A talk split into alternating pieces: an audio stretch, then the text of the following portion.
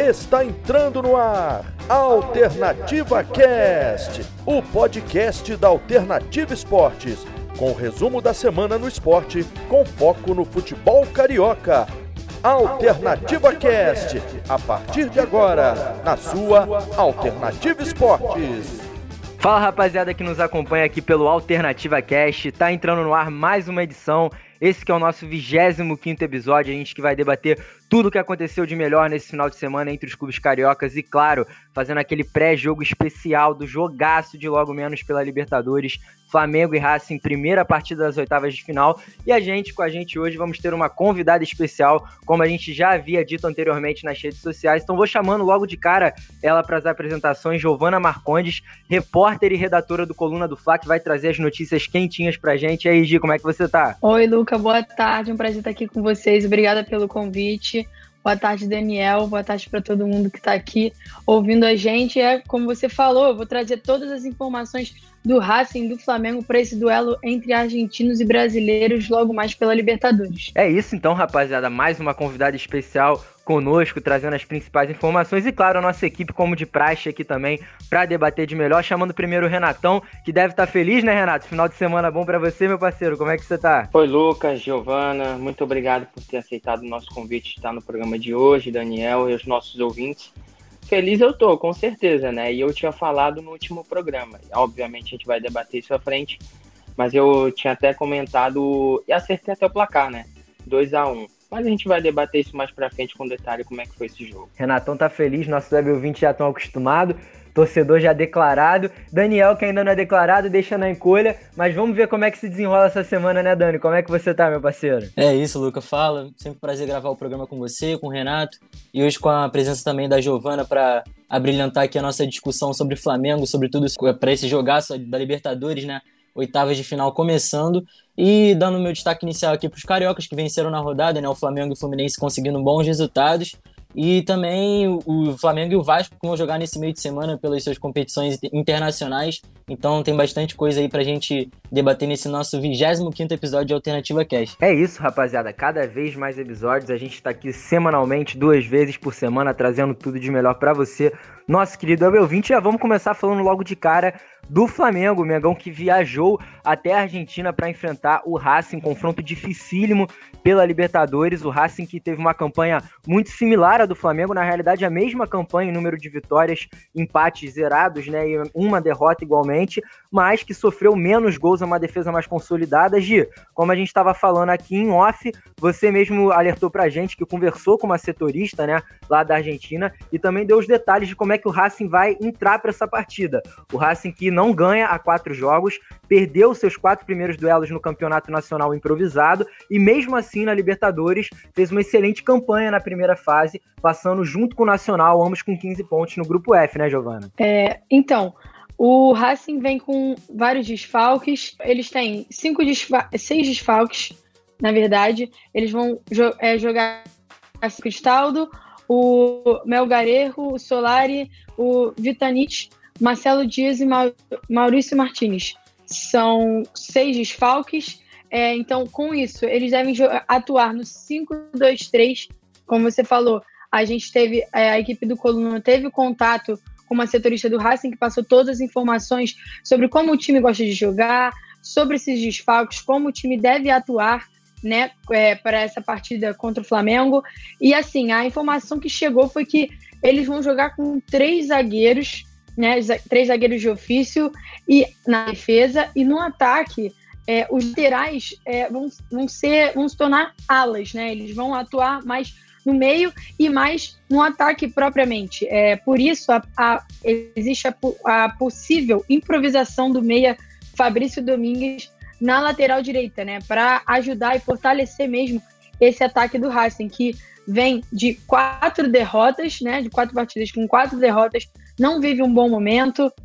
É, eles estão com crise nos bastidores. É, o dirigente, um dos dirigentes, renunciou e deixou o cargo, é, vem dessas derrotas, vem com desfalques, então assim, é um momento propício e muito bom para o Flamengo aproveitar né, essa, essa má fase que o Racing vem, vem passando. É isso. Depois eu quero perguntar uma, uma coisa particular para você, Giovana, mas antes eu quero trazer o Daniel aqui para o debate, porque dentre essas derrotas, Dani, o Racing perdeu de 2 a 0 para o Tucumã 2 a 0 para o Arsenal de Sarandi, 2 a 0 para o União Santa Fé e 4 a 1 para o Tucumã. Então foram 10 gols né, em um período de tempo de 19 dias. Realmente não está uma defesa muito bem estruturada, mas o Flamengo, em contraponto, levou 15 nos últimos 5 jogos. Aí vai ser um duelo muito parelho nesse sentido das defesas mais estruturadas. Né? Como a Giovana disse, Dani, o Racing vem com um sistema de três zagueiros.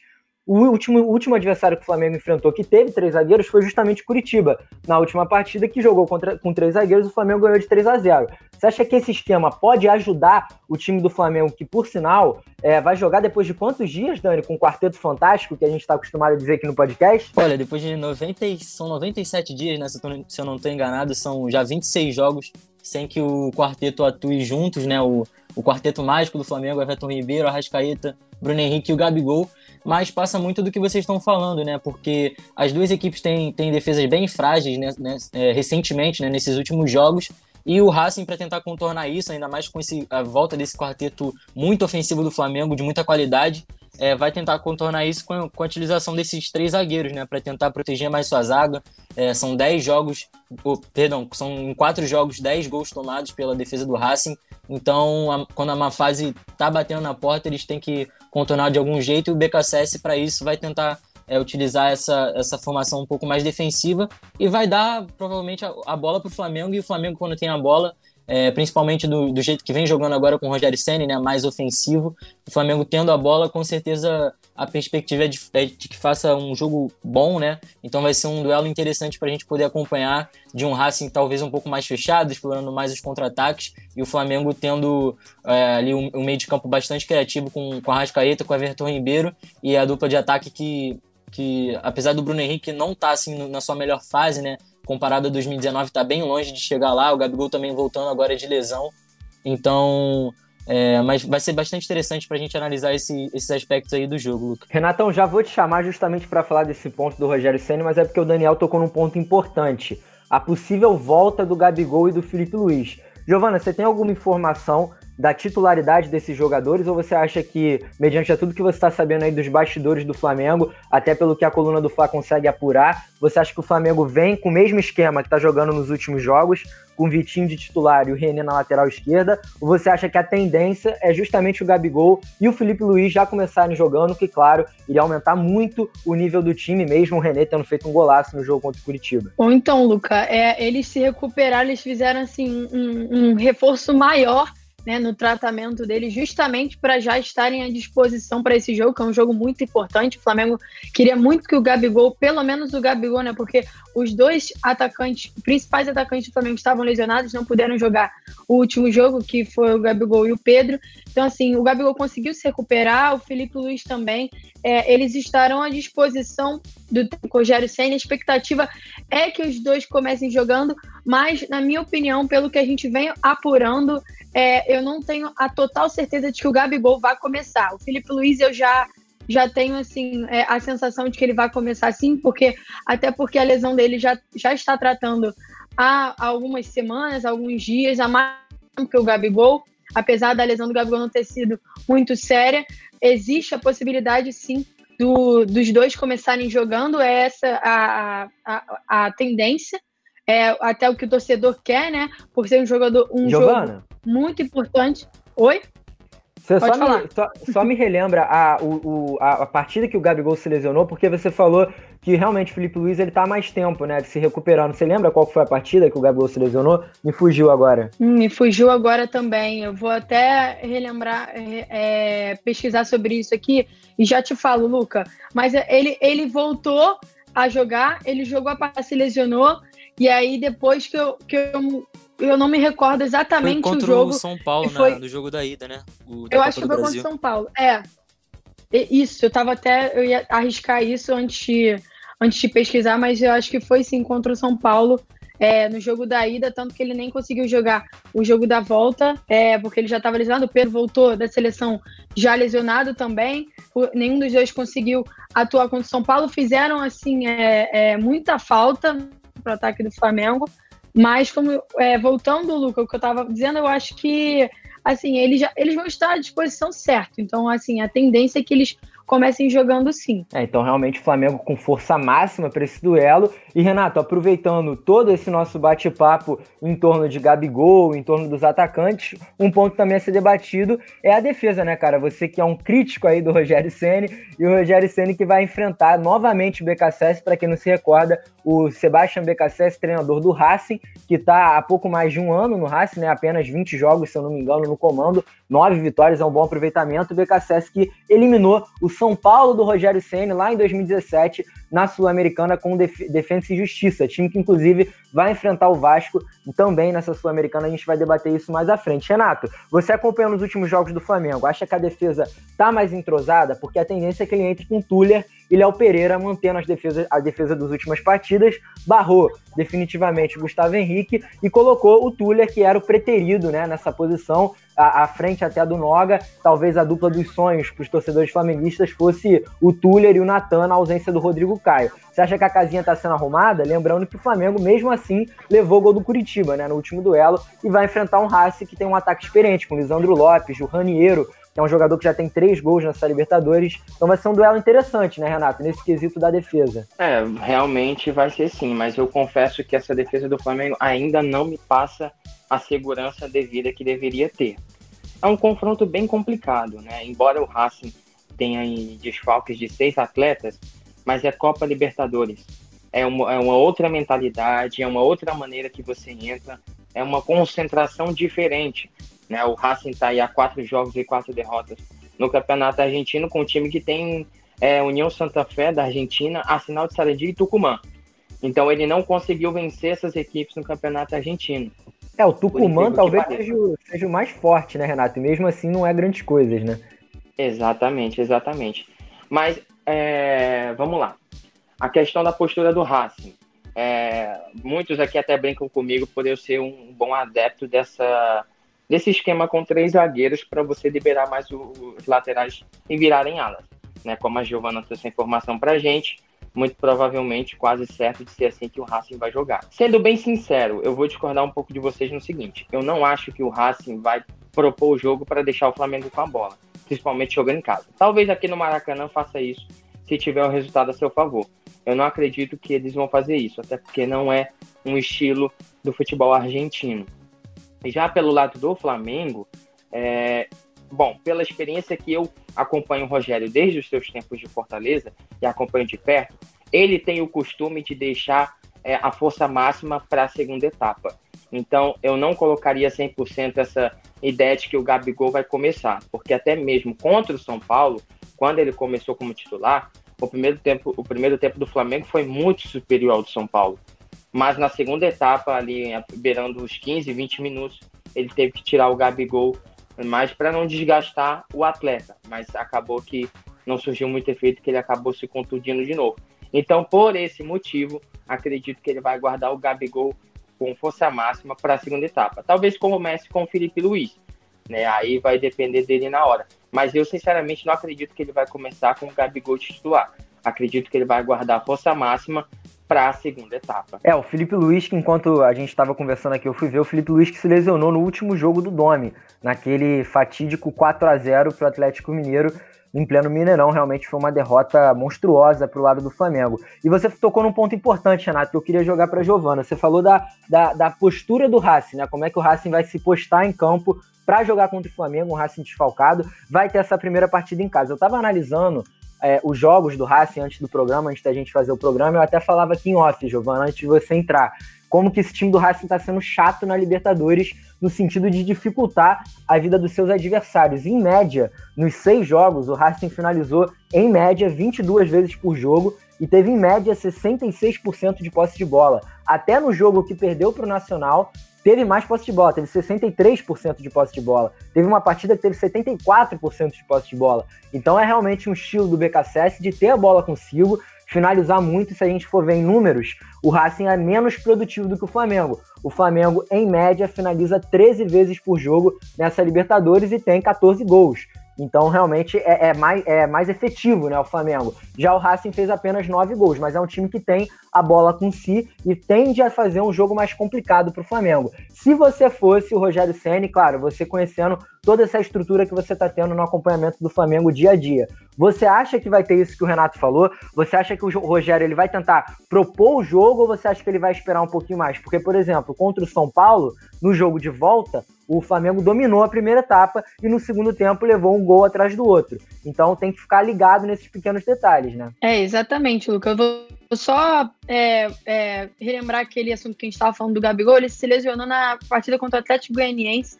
No final da partida do Atlético, foi um, um algumas antes, ou se não foi a, a anterior, a da Copa do Brasil, ele saiu com muitas dores na coxa. Então, só para trazer aquela informação, eu confirmei aqui que foi essa partida mesmo que o Gabigol sentiu dores.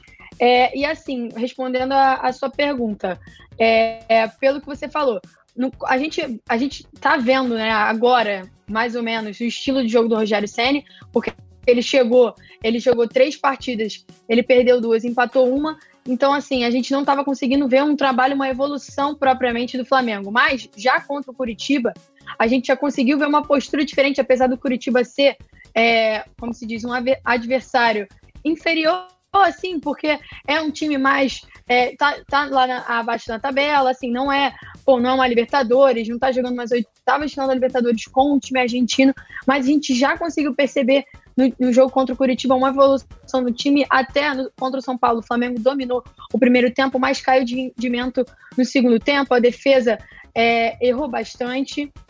É isso que eu acho que o Roger Senna precisa mesmo ficar de olho na defesa, porque como até o Renato estava falando, é, a defesa do Flamengo, é, eu, eu, ainda não sinto uma segurança, uma confiança na defesa do Flamengo. O Rodrigo Caio já está já tá fora dos gramados há muito tempo. Então, assim, desde que o Domi chegou até o Rogério a defesa vem sendo mudada constantemente. Não tem aquele entrosamento que tinha no passado, porque, porque o Rodrigo Caio está lesionado há muitos dias. Então, assim, é, é isso que eu acho que o Rogério Senna precisa ficar bastante de olho. Porque, como você falou, como o Renato falou, o, o Racing gosta de ter a bola, gosta de jogar com a bola. Apesar de levar muitos gols, eles gostam de jogar com a bola, eles estão jogando em casa. E é uma Libertadores, é um time argentino, apesar dos desfalques, eles, assim, já estão acostumados a, a jogar Libertadores. Então, assim, vai ser, não vai ser um jogo fácil, principalmente o Flamengo que vem nessa mudança de técnico, vem mudando o estilo de jogo, tá se reencontrando, mas assim, eu, a, o Flamengo ainda é o favorito? É, mas não pode entrar com de salto alto, porque também tem desfalques, tem o Pedro que não vai jogar, o Thiago Maia, o Rodrigo Caio, que são peças importantes para o time. Precisa ficar de olho bastante na defesa, que é também um ponto fraco do Flamengo na temporada. Gi, só para você finalizar esse seu raciocínio, você acha, por exemplo, você falou da, da fatalidade do Flamengo ter ganhado o Curitiba, claro que não é um adversário a tamanho do Racing, é um adversário muito inferior. E aí tem muito esses números que eu trouxe, né? O Racing finaliza em média 22 vezes por jogo, tem um posse de bola de média 66% por jogo, mas aí, se a gente for comparar os grupos na Libertadores de cada um, o grupo do Flamengo era nitidamente superior ao grupo do Racing, né? O grupo do Racing que, por sinal, foi o grupo que teve a maior disparidade do segundo colocado para o terceiro. O Racing que estava com 15 pontos ficou sete pontos à frente do Estudiantes de Mérida, que foi o terceiro colocado. Então você acha que também vai pesar é, os adversários que os clubes estão enfrentando nessa temporada até aqui? Lembrando que o Racing voltou a jogar recentemente no campeonato argentino, que voltou no dia 30 de outubro, né? Um campeonato que estava parado, foi o último a voltar depois desse retorno, né? Pós-pandemia pós-paralisação da pandemia. É, eu acho que isso pesa sim também, Luca, porque assim, a, a, Libertadores já começou na fase de grupos. Então, o Flamengo, por ter, assim, é, é caído num grupo, na minha opinião, foi o mais difícil é, assim, porque tinham muitos times parecidos, não assim, não tinham times, por exemplo, é, que, que, com muita técnica, que você já traçava o favorito. Não, não foi um, um, um, uma, um, grupo que, ah, você já, ah, esses dois vão passar, você já tinha em mente. Não, foi um grupo assim, que te, teve jogos fáceis, teve jogos difíceis. Então, assim, o Flamengo já estava assim, é, se preparando muito nas fases de, na fase de grupos. Independente Del Vale foi adversário do Flamengo já nesse ano.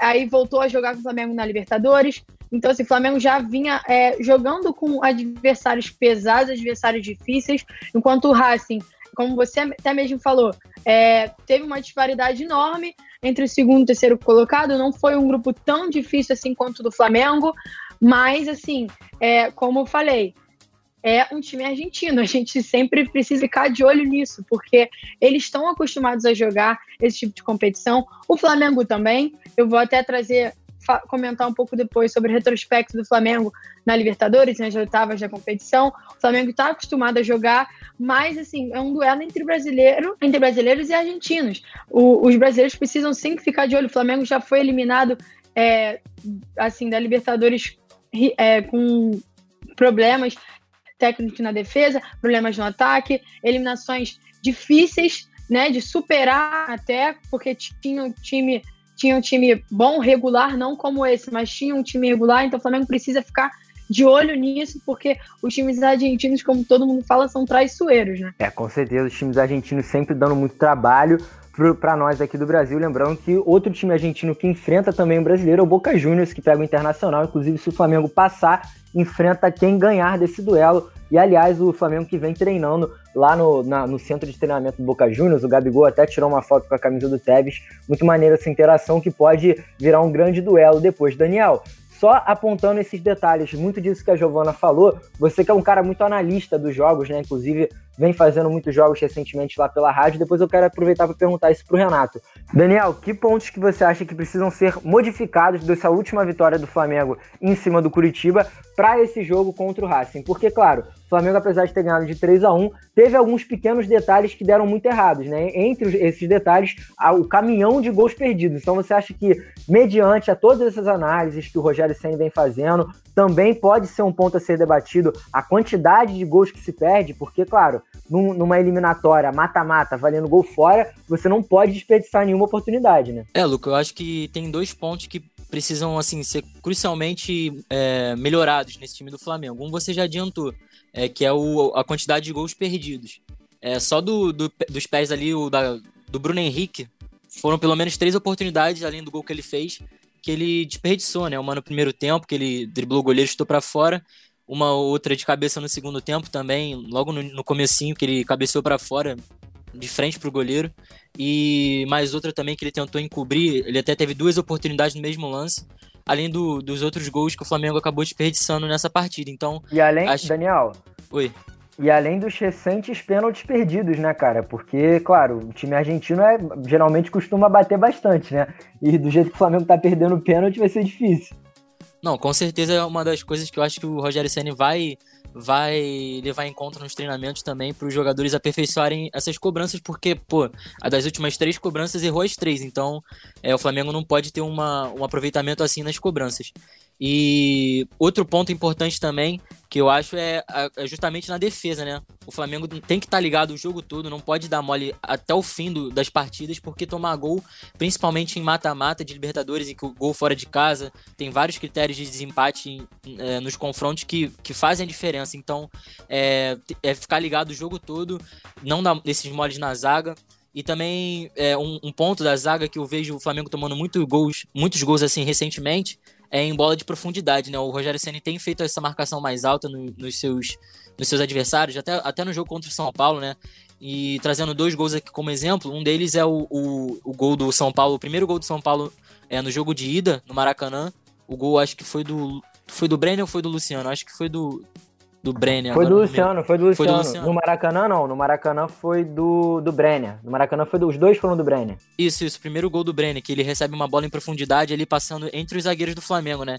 E foi mais ou menos assim o gol também que o Curitiba fez no, no último jogo. Então, é uma, uma coisa que o Flamengo tem que ficar ligado nessa última linha se quiser fazer essa pressão mais alta, né? Então, os zagueiros têm que ficar ligados para deixarem esse atacante o mais nulo possível durante a partida. Então, esses são os dois pontos que, para mim, vão fazer a diferença, principalmente é, tratando-se de mata-mata em Libertadores, que tem todas essas questões de gol fora de casa. Então, a, a, questão dos gols perdidos, o Flamengo tem que ser mais incisivo nessas, nessas jogadas criadas e marcar, fazer realmente os gols nas chances que tem e levar menos gols. Então, acho que são mais ou menos esses dois pontos que o Flamengo precisa acertar para essas partidas. Renatão, conhecendo o Rogério Ceni, mediante o histórico dele em mata-matas, lá pelo Curitiba, contando o campeonato estadual, contando Copa do Nordeste, contando também a Copa do Brasil, que recentemente, inclusive, foi eliminado pelo Fortaleza. Eu fiz esse jogo ao seu lado, aquele jogo que teve milhões de pênaltis né, lá, na, na Alternativa Esporte. Viabilizando isso, cara, o, o, o, Racing ganhou, por exemplo, do Nacional, que foi um clube que teve uma campanha muito boa nessa fase de grupos, inclusive a mesma pontuação também do Flamengo, né?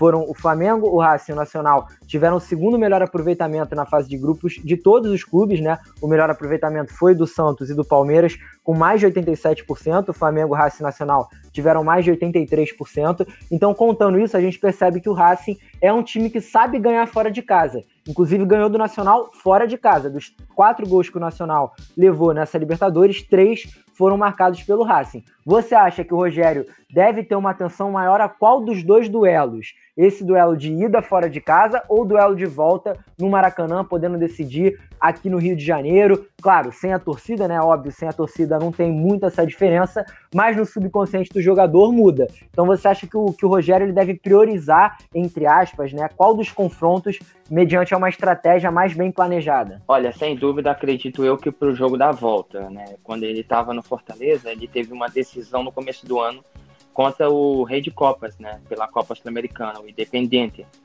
No jogo da ida, o Fortaleza perdeu de 1 a 0 mas Renato, foi muito, muito. Oh. Você sabe se nessa época. É uma informação mesmo que eu tô perguntando para você, até se a Giovana depois quiser complementar, se ela souber, porque antes do, do BKSS ir pro Independente, ele era do. ir pro Racing, ele era do Independente. Você sabe se nessa época ele estava no Independente? Eu acho que não, né? Já estava no Racing. Não, já estava no Racing. O técnico Independente era outro. Ele tava, esse técnico estava até balançado na época. E se fosse eliminado pelo Fortaleza, provavelmente ele ia ser demitido. Mas aí é que veio o, o histórico do, do, do Rogério nessas competições. Por quê? Na partida de volta, o Fortaleza perdeu a primeira por 1 a 0 mas perdeu uma enxurrada de gols na Argentina. No jogo da volta, a postura não foi diferente. Conseguiu fazer o 2 a 0 mas relaxou um pouco no final, deixou o Independente ir para cima e aos 47 tomou o gol que o eliminou. E assim, na entrevista coletiva ele ficou muito frustrado, muito frustrado. E exemplo disso também foi o jogo da Copa do Brasil, né? Que você e eu até fizemos. A última cobrança acabou sendo desperdiçada ali pelo Gabriel Diesel e acabou deixando frustrado. Então, são experiências, embora também no finalzinho Fortaleza tivesse empatado para levar para os pênaltis com o São Paulo, mas eu acho que são lições que ele pode tirar proveito muito, porque esse jogo da volta e com o time argentino, a gente sabe como eles se portam. Eles sabem catimbar, eles sabem ser, vamos ao termo, traiçoeiros. Quando derem oportunidade, eles vão saber matar o jogo. Então, o cuidado maior vai precisar ser muito no Maracanã. Porque no jogo na Argentina, a gente já tem uma noção mais ou menos como é que vai ser a proposta do jogo, porque não tem nada definido. O Racing vai para cima tentar o seu resultado e o Flamengo também. Agora, dependendo do resultado desse primeiro jogo, se for, se for favorável para o Racing, chegar aqui eles vão saber controlar esse jogo muito bem, porque é a característica desses clubes argentinos. Eles sabem tirar os times brasileiros do sério, sabem cavar falta, provocar expulsões e acabar culminando numa eliminação. E a gente já viu isso várias vezes. Numa primeira, nem a segunda, nem a terceira vez. Então, o cuidado do Rogério vai precisar ser para o jogo no Maracanã, sim, para acabar não ocorrendo o que aconteceu de tomar uns gols 47 e ser eliminado, ou desperdiçar o último pênalti depois de nove cobranças e acabar sendo eliminado. E são, são experiências que ele viveu, se frustrou e que ele precisa repensar bastante para que esse jogo da volta não vire um novo Maracanaço. É isso, Renatão. Então, dona, a gente aqui tá muito especialista, né? Estamos com as informações especiais do Rogério Ceni pelo lado do Renato, as informações especiais do Flamengo pelo lado da Giovana. Nosso programa cada vez mais detalhado. Então, Gi, para sua última intervenção, te chamar aqui para você falar aquele retrospecto que você ia dizer, né? Estava contando para a gente do retrospecto do Flamengo nas últimas Libertadores, que, claro, pesa muito, então vou aproveitar também para passar rapidamente o retrospecto do próprio Racing nessas últimas Libertadores. O Racing que em 2018 ficou em segundo lugar do grupo E, que era um grupo que contava com Cruzeiro e Vasco. Em 2017 ficou em segundo lugar do grupo C,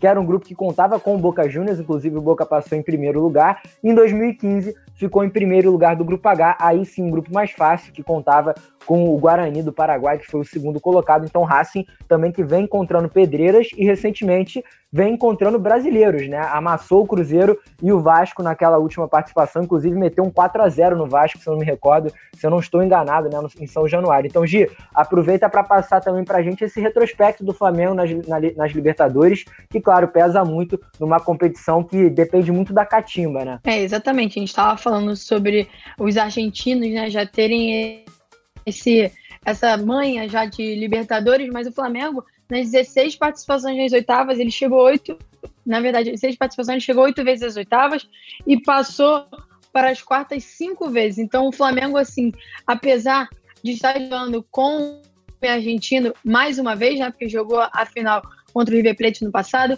é, apesar de estar jogando mais uma vez contra um time argentino, já, já é acostumado a jogar uma Libertadores, né? O Flamengo já foi eliminado algumas vezes, já passou outras, é bicampeão da América, então assim, nós estamos falando de um time que já ganhou duas vezes uma Copa Libertadores, já ganhou o Mundial, não é um time que não está acostumado a jogar esse tipo de competição, Falamos, é, o Renato estava até falando do técnico do Flamengo, que já também já está se acostumando a esse tipo de competição. Então, assim, é, os jogadores já são muito experientes, jogaram na Europa, já jogaram no Libertadores. Então, o Flamengo vem preparado para esse confronto, é o atual campeão, vem com alguns desfalques, mas vem com um time muito bem preparado. Apesar desses três desfalques de peso, o Flamengo tem outros jogadores que podem substituir no mesmo nível. É, o Flamengo conta com um elenco é, grandioso, um elenco vasto, que tem jogadores de muita experiência, jogadores de excelentíssima qualidade. Então, assim, chega como favorito, né? Porque assim não vem desse com esse retrospecto bom. São quatro derrotas, tem a crise nos bastidores, tem os desfalques.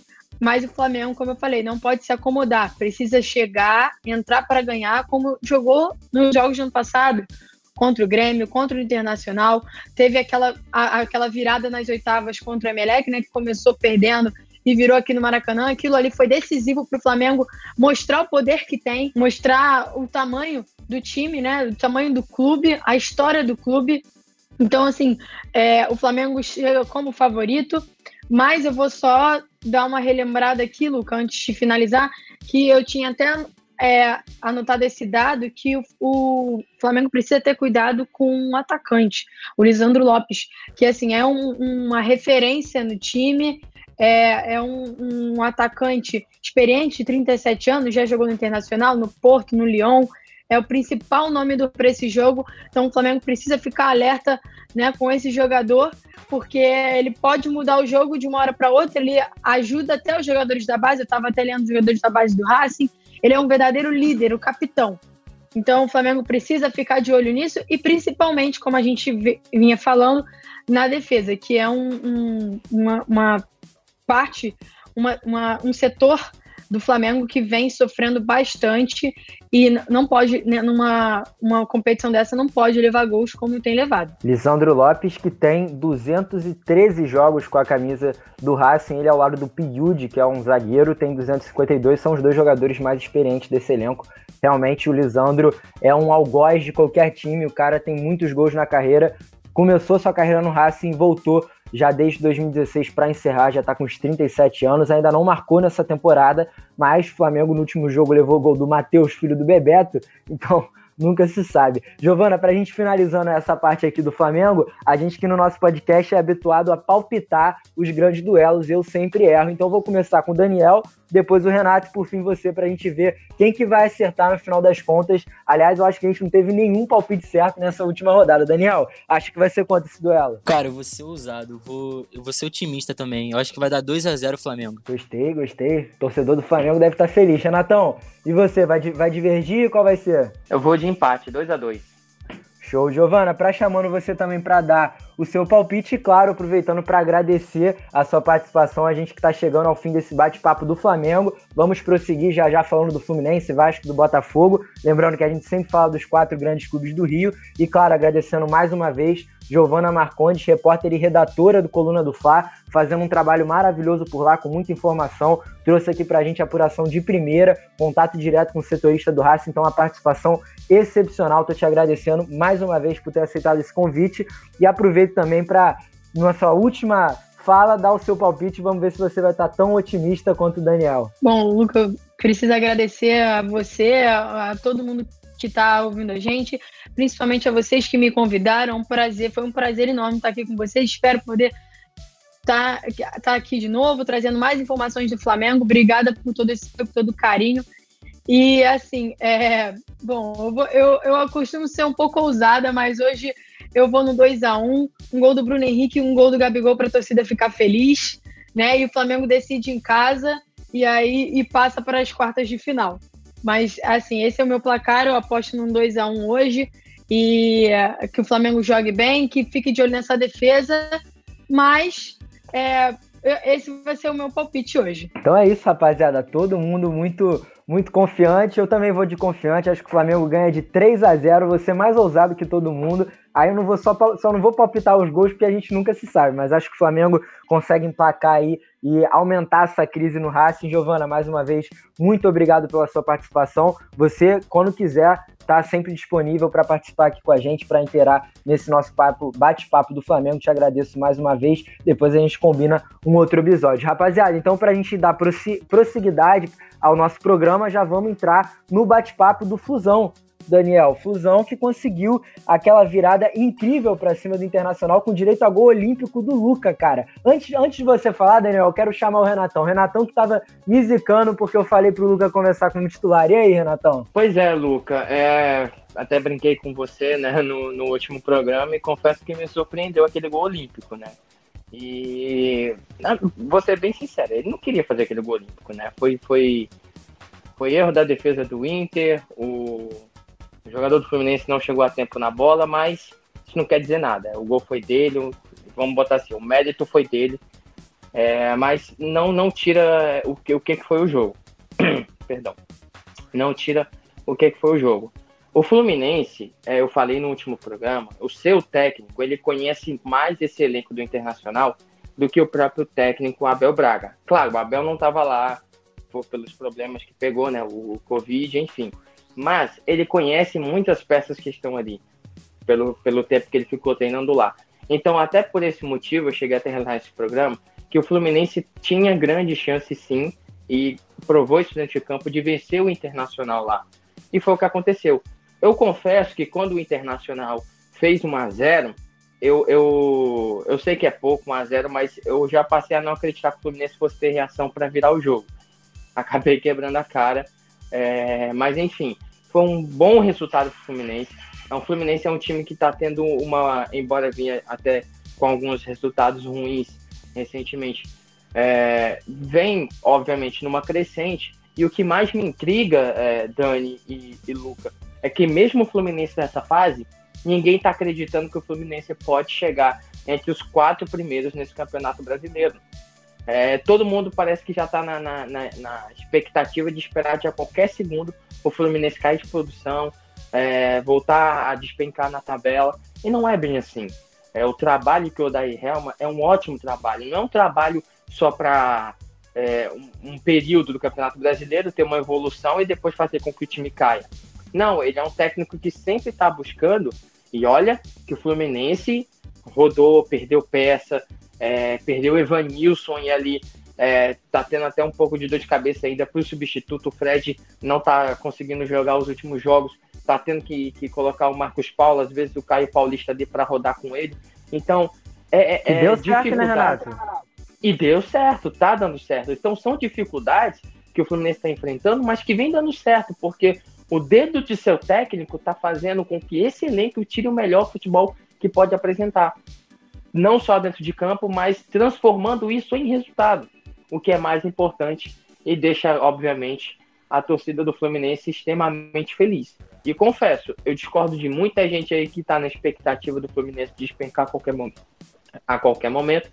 E acredito que o Fluminense tem grandes chances, sim, de terminar esse Brasileirão no G4, continuando esse nível de futebol apresentado e de resultado também. É, aliás, aqui na nossa equipe do Alternativa Cast, acho que só você, na, na, nos últimos programas, era unanimidade, né, Renato? De que achava que o Fluminense não ia despencar na tabela, o João achava, o Rodrigo achava. O Daniel, eu, o Daniel acho que estava mais, mais pragmático, acho que estava mais que nem eu, que tem compartilha Vocês a opinião. precisam me escutar mais. e o Daniel compartilha a opinião de que esse campeonato brasileiro é muito doido, cara. Um sobe desce danado. O Fluminense, que tá com 35 pontos na quinta colocação, conseguiu subir 3, contou com o tropeço do Palmeiras pro Goiás, o tropeço do Santos pro Atlético Paranaense. Então, realmente, muito uma rodada completamente favorável para o Fluminense, mas Daniel, aí eu vou ter que botar uma pedrinha no sapato porque eu vi o jogo e mesmo assim eu acho que o Fluminense ganhou também muito por conta da má fase que passa o Internacional. A gente até falava isso no outro programa, que era o momento para o Fluminense ganhar, porque o Palmeiras estava com um bando de gente com Covid, o Santos ia ter uma rodada difícil justamente contra o Atlético Paranaense, que está numa crescente, e claro, o Internacional, desde que veio o Abel Braga, ainda não se encontrou né? Desde a saída do Cudê ainda não se encontrou. E eu achei o Fluminense que foi, faltou criatividade, né, Daniel? Era exatamente esse ponto que eu ia tocar, Luca, porque o, o Fluminense, ele, apesar de ter, de ter vencido o jogo, né, conseguiu achar dois gols praticamente, um escanteio muito improvável. O Luca, sei lá, o primeiro, o primeiro escanteio que ele bate no, com a camisa do Fluminense, ele consegue fazer um gol, um gol olímpico, né? Contou ali com uma falha também do, de saída do Marcelo Lomba. E também o, o, Marcos Paulo conseguiu achar uma ótima bola pro, pro Caio Paulista fazer o gol da virada. Mas foi um jogo que. Daniel. Oi. Acha que, acha que até tu acha que o torcedor tricolor mais confiante iria pensar que o gol da virada iria sair de uma bola do Marcos Paulo pro Caio Paulista? Nem um pouco, Luca, nem um pouco. Se eu não me engano, o Caio Paulista só tem dois gols no profissional. Esse foi um deles. E dois então... gols em jogos gigantes, né? Contra o Galo é, e contra o Inter. E é foi um golaço aquele gol contra o Atlético, né? Golaço. Esse gol também eu achei muito bonito, porque primeiro pela enfiada de bola do Marcos Paulo, ele consegue ter uma visão ali. Ele que não é meio campo, né? Mas com a saída do Nenê, ele acabou sendo um pouco jogando um pouco mais recuado ali pro Caio Paulista fazer esse papel do centroavante. E ele conseguiu achar uma bela bola pro Caio Paulista bater também ali praticamente de primeira e fazer o, o, gol da virada. Mas como eu vinha dizendo, né, o, o jogo não, não foi muito criativo. O Fluminense teve muita dificuldade para conseguir é, criar suas jogadas. O Nenê muito apagado no jogo, ele que tem que ser esse cara, né, o cara da, da, da armação de jogadas do Fluminense, mas ele estava muito apagado. O que é estranho também, né, porque se a gente perguntar para um, um torcedor do Fluminense como é que são as atuações do Nenê em determinada partida, ou ele foi muito bem, ou ele foi muito mal. E dessa vez ele tá ali no meio termo, ele foi meio que, que nulo, ele não teve muita participação no jogo. Então foi um, um jogo que, tanto pro lado do Inter, que tá nessa má fase, o Fluminense também vinha de duas partidas sem de derrotas, né? Conseguiu é, vencer de volta aí depois dessas duas partidas, e o Inter nessa má fase, desde que. Do finalzinho ali do trabalho do Cudê, com a entrada do Abel Braga, ainda não conseguiu se encontrar em jogos do Campeonato Brasileiro. Então. É, prevaleceu aí nas, chances, nas poucas chances criadas, prevaleceu é, a, o, a efetividade do Fluminense nessas chances, porque o Internacional, quando chegava à frente, eu também estava impedido, a bola batia na mão dos jogadores, então foi um jogo bem maluco assim nesse sentido, mas de poucas chances, e o Fluminense conseguiu reencontrar esse caminho da vitória. É claro, como você falava, né, não tem um, um time com, que consiga emplacar uma, uma grande sequência de vitórias seguidas. É, acho que o São Paulo te, é, venha, sendo o time assim mais regular no Campeonato Brasileiro, mesmo com três jogos a menos, mas com esse calendário louco de várias competições acontecendo ao mesmo tempo, pouco tempo para treinar, as equipes têm um pouco dessa, dessa dificuldade de ter um equilíbrio de, de resultados com o Fluminense não vai ser diferente, né? Mesmo tendo mais tempo para treinar, o time não joga meio de semana, mas os desfalques por conta de Covid, por conta de lesão, por conta de afastamento de, de jogador que não que tá um, com embrolho aí com a diretoria, que é o caso do Dude, né? E que vinha sendo muito importante pro Fluminense. Mas enfim, o Fluminense depois de dessas duas derrotas consegue finalmente vencer mais uma e tá lá em cima, tá brigando pelas primeiras colocações, tá apenas quatro pontos do líder, né? Quem diria que o Fluminense ia estar tá brigando por essas primeiras posições lá no início do campeonato, então é, vem fazendo uma, um, um excelente brasileirão é muito acima da, da, expectativa na minha visão. É, para a gente ver o nível de competitividade do Campeonato Brasileiro, do oitavo colocado, que é o Grêmio, até o líder Galo, são cinco pontos de diferença. Impressionante. E, Renato, mais uma rodada para a gente aí fechando também esse bate-papo do Fluminense, mais uma rodada perfeita para o Flusão. Essa 23 rodada vai ser perfeita para o Fluminense, porque o Fluminense vai enfrentar o Bragantino em casa. Tá bom que o Bragantino vem de uma crescente impressionante, inclusive na, na última, na sua última partida meteu um 4 a 0 em cima do Bahia, mas vai enfrentar o Bragantino em casa e ainda vai contar com seus adversários à frente, né, com os clubes que tá, estão disputando ali as posições mais acima, o famoso G4, que todos eles vão jogar fora de casa porque o Atlético Goianiense vai pegar o Internacional, então o Internacional vai viajar para enfrentar o Atlético Goianiense, e o São Paulo que vai enfrentar o Bahia na Arena Fonte Nova, apesar do Bahia vir de uma derrota é, contundente de 4 a 0 para o Bragantino. Nos últimos cinco jogos são três vitórias e duas derrotas. Então é um time que, é, querendo ou não, está um pouco mais regular. E o São Paulo empatou a última partida contra o Vasco, apesar de, claro, ter três jogos a menos e ser um dos melhores times do campeonato. Então Mediante a tudo isso que está acontecendo, temos mais uma rodada importante e decisiva para o Fluminense, que ainda conta com desfalques como Dodi, Hudson, Michel Araújo, Nino, Igor Julião, Fred, é, Egídio, Pacheco, são muitos desfalques para completar essa lista. Então, um jogo decisivo para o Fluminense nessa 23 rodada. É, com certeza é decisivo. Só que agora eu vou contrariar um pouco é, não vou dizer a lógica. Por quê? É, o Bragantino, ele, algumas rodadas atrás, ele estava na zona de rebaixamento e alguns momentos chegou até ser vice-lanterna. Teve uma sequência de, de, de, bons jogos aí, pontuou bastante e agora já está até ali no, no meio de tabela. Para você ver o equilíbrio que está esse Campeonato Brasileiro. É, se você ganha uma ou duas seguidas, você vai lá para cima. Se você perde duas seguidas, você vai lá para baixo. É uma gangorra que, assim, ao meu ver, é até legal. Eu gosto de campeonatos equilibrados assim, dá uma emoção maior. Mas para esse jogo, particularmente do Fluminense contra o Bragantino, eu já não acho que o Fluminense vai ganhar esse jogo. Acho que, na minha opinião, acho que vai ser um empate. Porque o Bragantino também vem numa crescente. E o Claudinho tá fazendo um campeonato brasileiro muito, muito excepcional. É impressionante Renatão, como esse cara joga. Oi.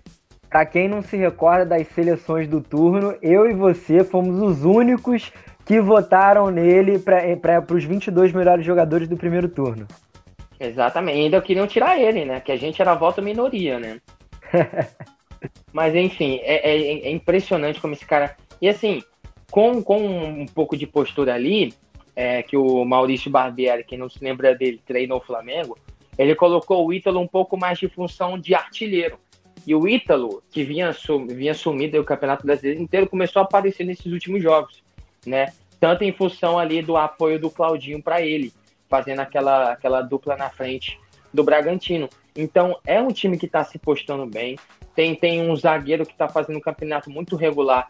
Aliás, sua dupla de zaga tem fazendo, vem fazendo um campeonato regular, que é o Léo Ortiz e o Liger, né? Então, é um time que está muito equilibrado, que está que desde o, desde o começo do campeonato, apesar da mudança de técnicos, é um time que nunca mudou seu padrão de jogar bola, mas não estava conseguindo fazer com que esse bom padrão de jogar bola se transformasse em resultado. Agora, com a chegada do Maurício Barbieri, o jogo mudou. O Bragantino começou a evoluir mais ainda, é, além de manter o seu bom futebol, está transformando em resultados, e isso faz com que esse confronto fique um pouco equilibrado. Então, por esse motivo, eu acredito que vai ser um empate muito. É, empate técnico e resultado, né? Vamos dizer assim. Vai ser um bom jogo de se ver. Tanto o Fluminense pelo seu lado, que tem tá tendo muita eficiência em fazer os seus gols, e isso é importante. Né? Jogar para frente é bom, atacar seu adversário é ótimo, mas se você não tiver uma boa eficiência para fazer os gols, atacar ou não atacar não vai fazer a menor diferença. Então o Fluminense tem isso de positivo. E o Bragantino transformando o bom futebol com eficiência em gols e resultados acredito que nesse jogo no Maracanã vai ser um empate, mas um empate bom de se ver. Um empate de bom futebol, de boa apresentação. É, o Bragantino que caso ganhe do Fluminense, dependendo dos outros resultados, pode chegar até a nona colocação. Seria uma arrancada impressionante, ficando ali, inclusive entre os clubes que conseguem a classificação para a Sul-Americana. Já passando para o nosso próximo assunto, que vai ser o Vasco, Daniel. O Vasco que conseguiu um empate muito bom fora de casa contra o São Paulo, ao meu ver, dentre todos os clubes, né, claro, o Flamengo ganhou, o Fluminense ganhou, mas esse empate do Vasco com o São Paulo fora de casa foi quase uma vitória, né, cara? Porque é um São Paulo extremamente embalado, que vinha de uma classificação muito confortável na Copa do Brasil, né? Fez cinco gols em dois jogos em cima do Flamengo, que é um dos melhores clubes do Brasil. Um São Paulo muito bem no Campeonato Brasileiro, que conta com três jogos a menos, ou seja, pode assumir a liderança a qualquer momento, mediante as partidas que for enfrentar posteriormente, que são contra o Goiás, contra o Botafogo e contra o Atlético Paranaense. Então, realmente, um empate muito positivo para o Vasco. Claro, não apresentou aquele futebol majestoso, mas contou com a interpretação do sistema implementado pelo Sapinto e uma modificação muito positiva no ataque. Né? O Gabriel Tosca, inclusive, deu um bolão para o Cano marcar o seu décimo gol no Campeonato Brasileiro. A máquina de gols está de volta, né, Dani? É, Luca, eu diria até que foi um resultado surpreendente, né? Pela, por essa boa fase que o São Paulo atravessa, é embalado também por conta da classificação na Copa do Brasil, que foi. E pe... Daniel? Oi. E pela escalação que o Vasco botou também, né? Uma escalação muito diferente do que o torcedor tá habituado, né? Com Jadson, com Gabriel Torres, Iago Pikachu no meio.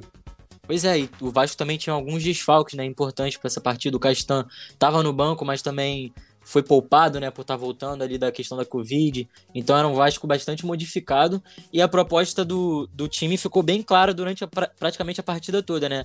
O Vasco tentando se, se manter ali na sua solidez do, da defesa, é, defendendo da, da melhor maneira que podia para tentar sair nos contra-ataques. E foi logo dessa forma que o, que o Vasco conseguiu fazer o seu gol. É, o Gustavo Torres conseguiu ali um, um, um passe muito inteligente para o Cano, e o Cano também com uma movimentação é, típica de centroavante que sabe, que sabe o que está fazendo, né? Se, se colocando ali atrás do último homem do São Paulo, é, com, a, com, essa inteligência também de conseguir é, ler essas linhas de defesa do, do, adversário. E aí, em três toques, já estava na cara do gol, é, conseguindo um, um, toque bonito também na saída do Thiago Volpe para abrir o placar para o Vasco. E olha, eu acho que o Vasco só tomou o gol por conta de uma infelicidade, né? O Jadson acabou demorando ali para decidir o que, o que ele faria com a bola. E quando decidiu, acabou escolhendo a pior opção, né? Deu um, um, praticamente uma assistência pro Luciano ali no meio da área, que só teve a, o trabalho de chapar essa bola pro fundo do gol é, do Lucão. E o Lucão também fez uma ótima partida, ele, quando foi exigido, foi muito bem. O jovem goleiro do Vasco, na, na ausência aí do Fernando Miguel, se portou muito bem também. É um ponto positivo desse, dessa partida do, do Vasco. Mas, como eu estava como eu tava dizendo, se, se não é essa infelicidade, eu acho que o Vasco conseguiria até um resultado melhor, né? Um resultado ainda mais surpreendente, que era a vitória é, nesse, nessa partida contra o São Paulo. Foi até um, algo que o, o, técnico, o Ricardo Sapinto, falou em entrevista depois do jogo, que dava para ter, ter conseguido a vitória se, se, os São Paulo, se os São Paulinos dissessem que, que a vitória seria é, mais mais justa para o lado tricolor, eles estariam equivocados, né? Porque o Vasco conseguiu se defender como pôde. É, o, Vasco é um time muito aguerrido, né? Se às vezes falta um pouco na técnica, é um time que não deixa, não deixa a desejar na raça, no, na entrega. É um time que entrega muito dentro de campo. E como você falou também na peça ofensiva, né? Diferente, que foi do, da entrada do Gustavo Torres. Eu achei muito interessante um aspecto nesse jogador que, além do, do bom passe que ele mostrou ter nesse, nesse lance do gol do Cano, ele é um jogador que quando recebe essa bola é, perto do, da área, ele não, não pensa duas vezes antes de, de, de, de girar né, em cima desses defensores e chutar pro gol. Praticamente todas as bolas que ele recebia, ele recebia e chutava. Então é algo que falta né, para os jogadores. É, eu digo no Brasil inteiro, né? De finalizar. Os jogadores precisam finalizar a gol, precisam testar os, os goleiros. Então é algo positivo que eu vi o, o Gustavo Torres é, exercendo nessa partida aí contra o, contra o São Paulo, Luca. É, você tocou num ponto importante, né, Daniel? Que foi a atuação do Lucão. O Renato, que a gente estava comentando também nos outros programas, você que também é um fã do Fernando Miguel, acho ele um, um excelente goleiro, inclusive salvou o Vasco em, em diversas situações e foi substituído porque estava com Covid. Entrou o Lucão, o menino da base que ainda não havia jogado nesse campeonato brasileiro. Tem uma multa rescisória de 30 milhões de reais. É um garoto jovem que está no Vasco desde 2013 e salvou o Vasco, né, cara? Impressionante. Ele fez umas defesas ali que salvaram o que seria a derrota do Vasco. Claro, o São Paulo não fez uma boa partida e eu compartilho essa opinião do Daniel que se fosse para ter alguém merecedor seria o Vasco, apesar de também não ter feito um, um, jogo grandioso, mas mediante a responsabilidade cumprida da proposta do treinador. Pois é, eu estava nessa transmissão e até cheguei a falar sobre isso. Assim, o Vasco não é um time que, que, que se, aliás, que se propôs a jogar no contra-ataque, mas teve muitos contra-ataques na primeira etapa e o Vasco conseguia chegar com eficiência ao gol. Eu acho que foi isso que mais me impressionou bastante. É, como eu sempre friso, O Vinícius assim, serviu até como uma, uma válvula de escape, né, Renato, para esse tipo de jogo. É, exatamente. E, e assim, eu cheguei até a falar na, na transmissão. Para o Vasco conseguir um bom resultado aqui, ele vai precisar anular o Luciano e o Breno. Tá? Eu acho que o Vasco, com exceção daquela falha do gol de empate, eu acho que o Vasco fez muito bem isso, porque o Breno sumiu no jogo, não fez absolutamente nada. E o Luciano, ele foi obrigado a ir mais para o meio campo para tentar fazer jogadas, porque na frente ele não estava conseguindo resolver. Então, assim, é, é um time que está se desenvolvendo na mão do, do, do, do Ricardo Sapinto, e eu acho que é, sempre reforço isso, não é demérito nenhum você jogar desse jeito, conhecendo as limitações do seu time, tá? É, o Vasco foi numa proposta excelente, jogou taticamente perfeito, aliás, quase perfeita, se não fosse a falha do, do, do Jadson, a mesma postura que jogou contra o esporte. E o São Paulo ia muito para cima, mas não estava tendo muita eficiência nas finalizações. O Vasco já não. O, o Vasco chegava com eficiência, conseguia a finalização. Ora no gol, ora para fora. E assim, só para dar um pitaco também, no gol do Vasco, eu acho que teve um pouco de falha ali do Thiago Volpe. Para mim, ele esperou, ele deixou a bola passar. Né? Ele, ele se ajoelhou ali, tentou fechar o ângulo, mas não se mexeu, não fez nada. Óbvio, o Vasco não tem nada a ver com isso. O Cano, muito menos, não tem nada a ver com isso. Então, assim, é uma eficiência na hora de atacar e até na hora de fazer o gol. Tanto que o Cano, ele só teve uma finalização no, no, no primeiro tempo. Foi justamente a finalização do gol. Então, assim, é, é um trabalho que está sendo é, é, extraído pelo seu técnico de colocar para fora todo, é, todo futebol que a sua equipe pode apresentar. E o Vasco, se continuar nessa postura, pode ir muito mais além nesse Campeonato Brasileiro. Quem sabe, assim, voltar à primeira página da tabela, né? Eu acho que voltar para a ponta eu acho muito difícil, porque o campeonato já está muito desenvolvido para o Vasco voltar a cabeça ao G4, mas pode evoluir bastante e perdurar na primeira página da tabela. E ali, é meus parabéns ao Vasco por ter se postado bem, tido uma postura corajosa, não tremeu diante do São Paulo, soube aproveitar os espaços que o São Paulo sempre deixa na sua defesa. Então, é, para mim, sendo bem sincero, o Vasco merecia ter vencido. E aí agora vai meu pitaco para o Ricardo Sapinto eu não teria tirado o Marcelo Alves para colocar o Jadson. E essa falha do Jadson provou muito bem que o Marcelo Alves tem que ser o titular. E esse esquema com três zagueiros, e óbvio, um adepto como sou, dou os parabéns ao Ricardo, mas critico pela peça que ele colocou no jogo contra o Vasco contra o São Paulo. E o Vasco que vai ter um duelo dificílimo na próxima quinta-feira, para a gente aí também finalizando esse nosso bate-papo do Vasco, que vai pregar o Defensa e Justiça pela Sul-Americana, um jogo muito importante para o Vasco, que vale dinheiro, vale a continuidade numa, numa boa competição, né, nas oitavas de final da Sul-Americana, o Vasco e Defensa e Justiça, que vai ter transmissão da Alternativa Esporte, com narração do Emanuel Santana, reportagens do Thiago Gilanelli comentários do Douglas Rodrigues. Então, realmente vai ser um jogo muito importante, Daniel. O Defensa e Justiça, para quem não se recorda, que foi um dos clubes que foi para a Sul-Americana após ser desclassificado da Libertadores, né? Ficou em terceiro lugar no grupo G, grupo do Santos, que contou com a classificação milagrosa do Delfim. Na última rodada, o Delfim conseguiu fazer um gol nos últimos minutos ali para cima do Olímpia, e o Defensa e Justiça que estava ganhando do Santos sofreu a virada e acabou sendo desclassificado. Um time argentino, time esse que era treinado inclusive pelo BKSS ano passado, é, nas outras temporadas, né? BKSS treinador atual do Racing. Então, Daniel, mediante a todo esse, esse contexto, quanto você acha que vai ser esse jogo e qual que você acha que vai ser a estratégia do Ricardo Sapinto para essa partida? Olha, Luca, é dentro de tudo que você falou aí, né, o Defensa e Justiça com certeza vai ser um adversário mais complicado do que o da última fase que o Vasco enfrentou, que foi o, o Caracas. Então, o, e o. Mas o Defensa e Justiça, assim como o Racing, né, no Campeonato Argentino, também não tá numa, numa fase tão boa assim. Nesses quatro jogo, jogos que ele disputou, ele também é o último do seu grupo, né? É o quarto colocado do seu grupo e empatou dois jogos e, e perdeu dois jogos. Então a fase também não é muito boa mas vai jogar esse primeiro jogo em casa.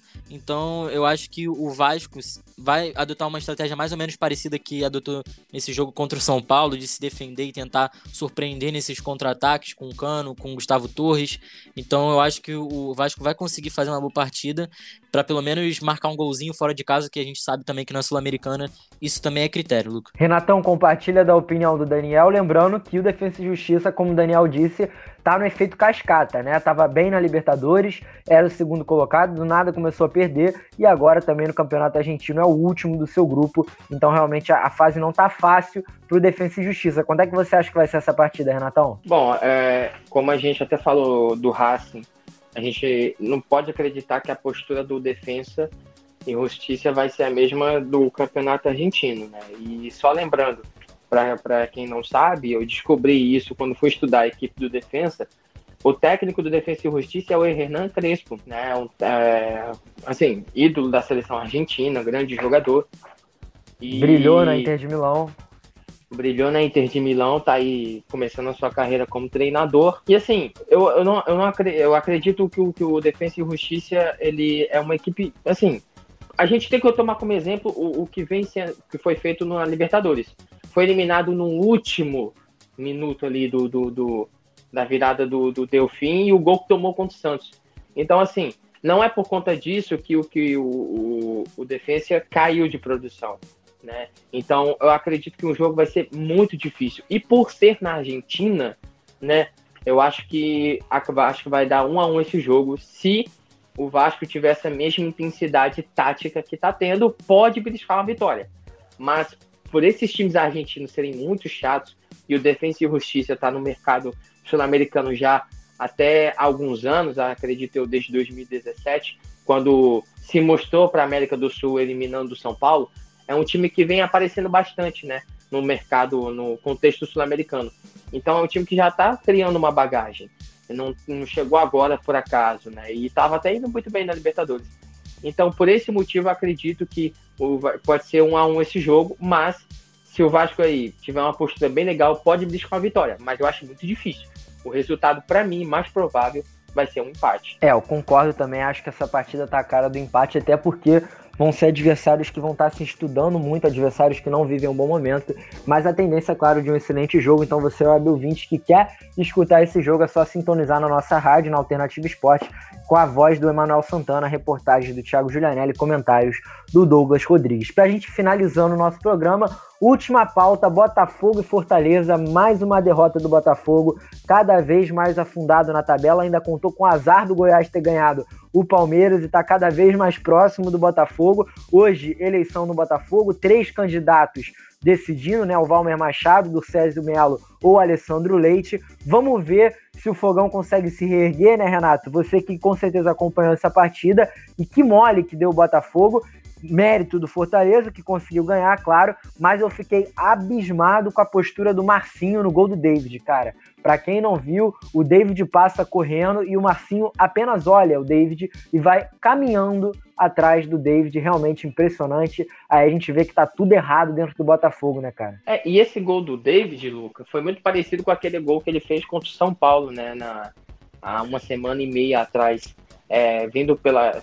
caindo em velocidade, né, saindo em velocidade e entrando de cara pro gol e finalizando. Agora é o seguinte, o que, que dá para analisar nesse jogo? O Botafogo na primeira etapa foi muito bem. Foi muito bem.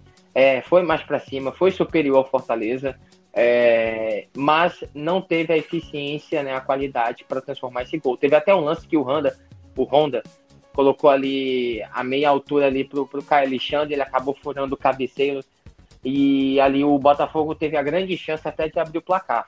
Mas foi como eu falei no último programa. Essa fase do Botafogo, ela deve-se também a tudo que está acontecendo fora de campo. Está interferindo, gente. Está interferindo.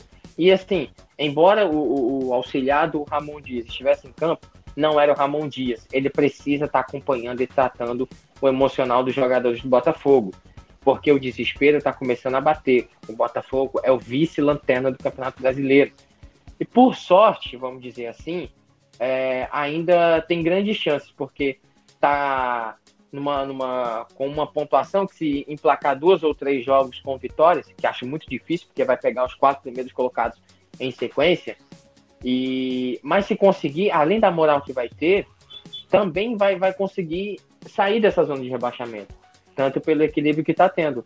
Então, assim, a chance que o Botafogo tinha para esboçar uma reação era agora. Perdeu a chance.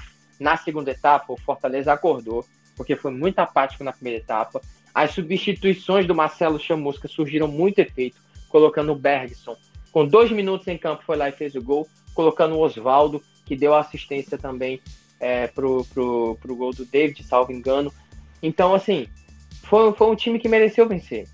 É, e, a, e, a, ineficiência que o Botafogo vem tendo já há muito tempo, é, mais uma vez culminou com que o time perdesse dentro de casa.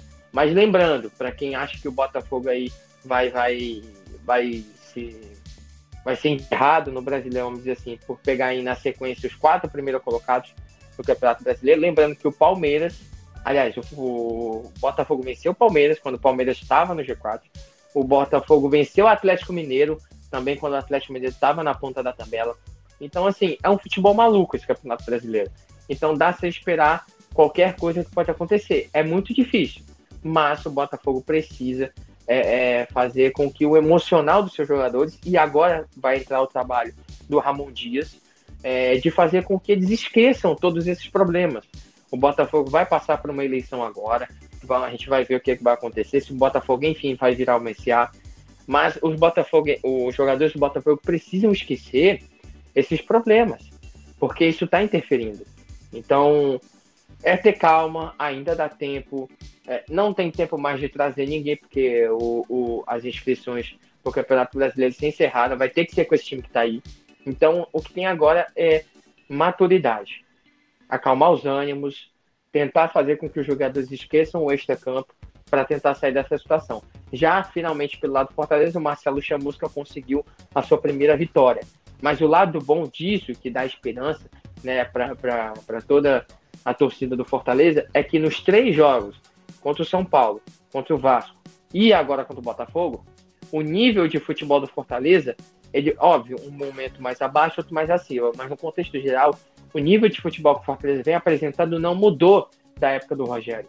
E isso dá muita esperança. E saber, né, que a torcida tinha dúvida se deveria ter trazido Marcelo Chamusca, é saber que o Chamusca evoluiu como técnico, assim como o Fortaleza também evoluiu como clube, venceu, venceu bem, merecidamente, e aí deu um respiro na tabela, porque se perdesse esse jogo, podia parar ali já perto do Z4 entre 15 e 16 na tabela. Daniel, aproveitando isso que o Renato falou, cara, eu tava olhando aqui a tabela e o Botafogo realmente ele só sai da zona do rebaixamento se ganhar no mínimo duas partidas seguidas e ainda contar com resultados adversos né, e favoráveis ao seu lado dos outros clubes que disputam ali essa zona do tormento. Porque hoje o Botafogo está com 20 pontos na 19 colocação, é o penúltimo colocado, perdeu os últimos três jogos seguidos e ainda contou com a sorte do Curitiba ter perdido para o Flamengo, porque aí a vantagem poderia ser maior ainda para essa saída da zona do rebaixamento. Então o Botafogo na próxima rodada tem que torcer para todos esses times, seja Vasco, Curitiba,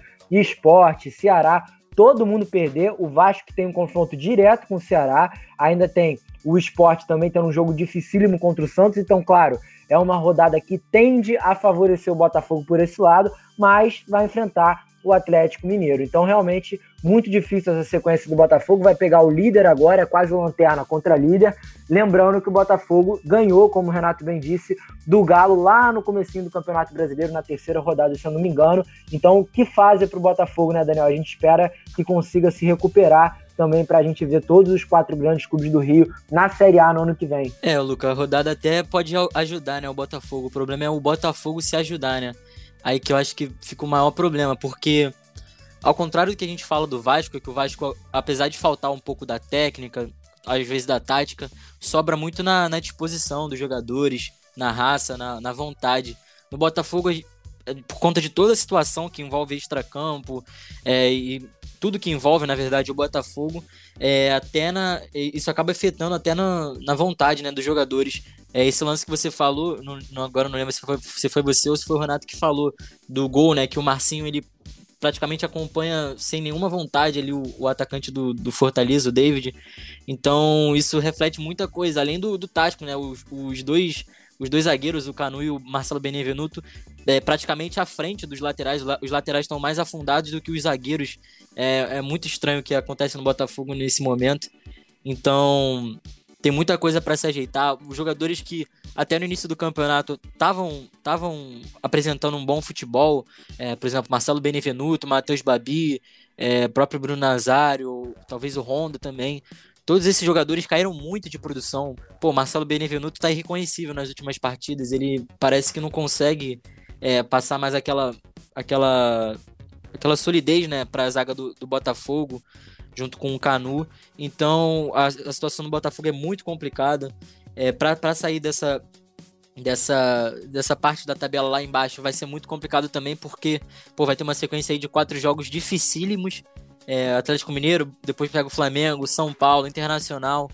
Então, a, a, as perspectivas para o Botafogo, além de estar tá jogando muito mal, da sua própria perspectiva não ser boa, é, os adversários também não, não ajudam nada é, nesse aspecto. Então, é, resta o Botafogo rezar que, que tudo mude de uma hora para outra, que os jogadores botem na cabeça que, que precisam dar o máximo deles e que vamos ver com essas eleições também, né, se, a, se a situação extra-campo vai dar uma mudada com um novo presidente, que eu acho muito difícil, né, porque a situação não tem dinheiro, o Botafogo não tem dinheiro, a situação financeira para se trabalhar numa uma recuperação do clube é, é muito difícil.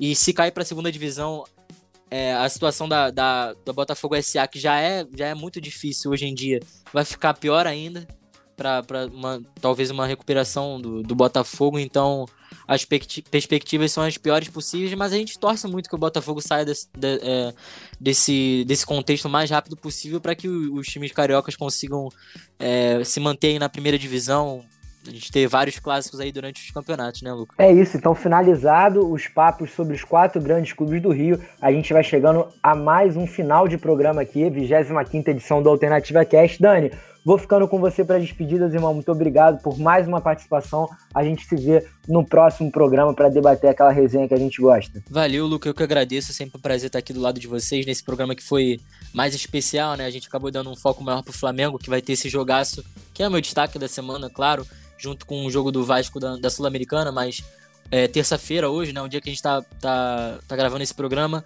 a partir das nove e meia da noite, com o nosso pré-jogo na Alternativa Esportes. Você pode acompanhar tudo lá no nosso site, nos aplicativos e na, na transmissão também na quinta-feira do jogo do Vasco contra o Defensa e Justiça pela Sul-Americana. É, tem além dos outros jogos também da Libertadores que a gente vai fazer a transmissão, então tá recheado esse meio de semana da Alternativa Esportes. E eu fico por aqui, até uma próxima, tamo junto. Valeu, Dani, agradecendo você também, Renato, mais uma participação, a terceira seguida, sempre naquela entrosa, muito assunto pra gente debater também nos próximos programas, irmão, muito obrigado. Nada, imagina, é sempre um prazer estar tá fazendo o programa, né? E agora a gente crescendo, trazendo convidados aí, quero até agradecer a Giovana pela participação dela, é, agregou bastante aqui ao conteúdo do programa de hoje. E vou ficar, é, eu participei muito dos últimos programas, mas agora eu vou ficar um pouco ausente, né?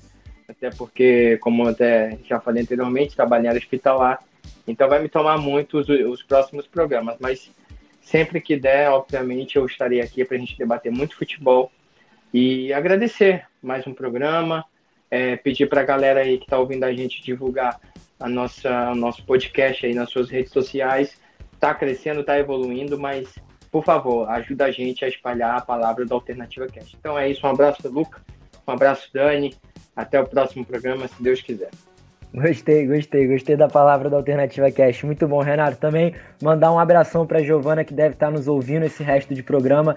Ela que acrescentou muito ao nosso trabalho aqui nesse podcast, rapaziada. Então segue ela lá nas redes sociais dela, Giovana MF, repórter e redatora do Coluna do Fla, ajudou muito a gente, faz um trabalho excepcional e setorizado do Flamengo. Então, para quem é flamenguista, acompanha as redes sociais dela, Giovana MF, que ela sabe tudo de Flamengo. E só recapitulando que essa semana a gente ainda vai cobrir Delfim, Palmeiras, Internacional e Boca Juniors, Defensa e Justiça e Vasco. Ainda tem os jogos da segunda-feira pós-eleição. Então, muita partida que a Alternativa Esporte vai fazer. E você agora, o web ouvinte, que vai ficar com a voz marcante do nosso querido Roberto Giulianelli, reportagens do Kleber Pisão e comentários do Luiz Cláudio nesse jogado de bola, jogo de ida, oitavas de final da Libertadores, Racing Flamengo. Valeu, rapaziada. Até a próxima.